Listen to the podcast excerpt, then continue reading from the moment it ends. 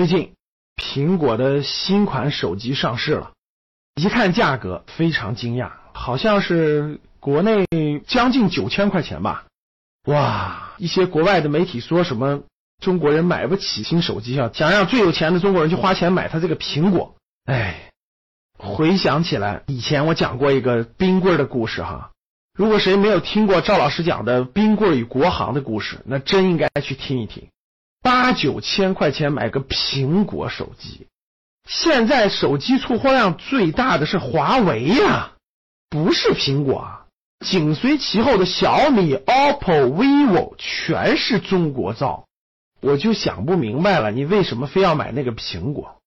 三千多买个华为 P 十，用的是嗖嗖的，照相是杠杠的，各种功能都特别好，干嘛多花五千多呢？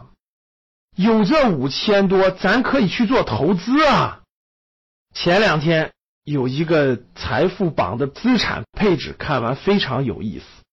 中小企业主、老板阶层开的车都是二十来万的车，反而是那帮经理阶层，就是打工的挣高薪的，开的车都是五十万以上的车。哼，跟这个手机调研完了是一模一样。老板人群用的手机大多数都是华为，都是这个华为手机。打工的高收入的白领人群用的是苹果手机。哎，这就很有意思了。为什么这个高收入打工的人他会去买苹果手机，他会去买五十万以上的车呢？那为什么老板人群他就用这三四千块钱的华为手机，他就开二十多万的车呢？真的是不一样的心态。因为老板他的很多钱，他的原始积累都是一点点省出来的，都是一点点抠出来的。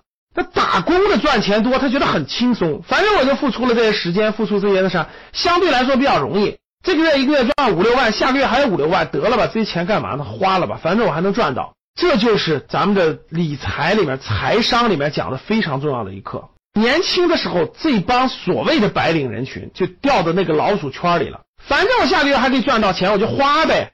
所以这个消费类的东西都只买最贵的，不买最好的。结果呢，所有挣的钱就花出去，所有挣的就花出去了。对企业家来说，钱是永远不够的。为什么？钱在他眼中就是生产资料，他要拿钱去买更好的生产设备，买更好的电脑，买更好的生产资料，买更多的资产，以便于让产生更大的价值。而普通白领人群呢，他就是消费资料，我可以买更好的手机，我可以买更好的车，对吧？我可以早一点去旅游，这不就是白领人的思维吗？十多年以前也是这样的，最省吃俭用的人呢，省下来的人呢，老板就去买赚钱的生产资料去了。那有头脑的人就去买房子了嘛，我省下钱就不断的买房子去了嘛，少买个苹果省下五千块钱，我积攒个两三年，首付感不就出来了吗？所以呢，白领人群呢就在这个老鼠圈里不断的赚，不断的赚，反正我后面有钱我就不断的花，一年就稀里糊涂就能多花出去十万、几十万这种不必要的消费，他没有去买资产，买资产那批人呢，随着时间的推移就越来越富，越来越富，这个周期短期看不出来的，各位用个十年，用个十几年就看出来了。那消费的人群呢？他用的东西都特别好，手机也好，衣服也好，化妆品也好，车也好，是我能赚嘛，所以我就能花嘛，我就只买贵的，不买好的嘛。随着时间的推移，等到四十岁以后，你去看吧，五十岁以后你去看吧，差别出来了。没有把这些钱随便去消费的人，买了资产的人，人家可以早点退休了，人家可以不去工作了，人家资产不断的升值，不断的翻倍，价值越来越大了。所以这真的就是差别。所以我劝各位弃苹果买华为，这样才能。走上投资之路，我们讲的是投资，我们讲的不是消费。我们希望你成为早点退休，早点财务自由，早点财产性收入多于主动收入。好，弃苹果选华为，鼓励大家这么做。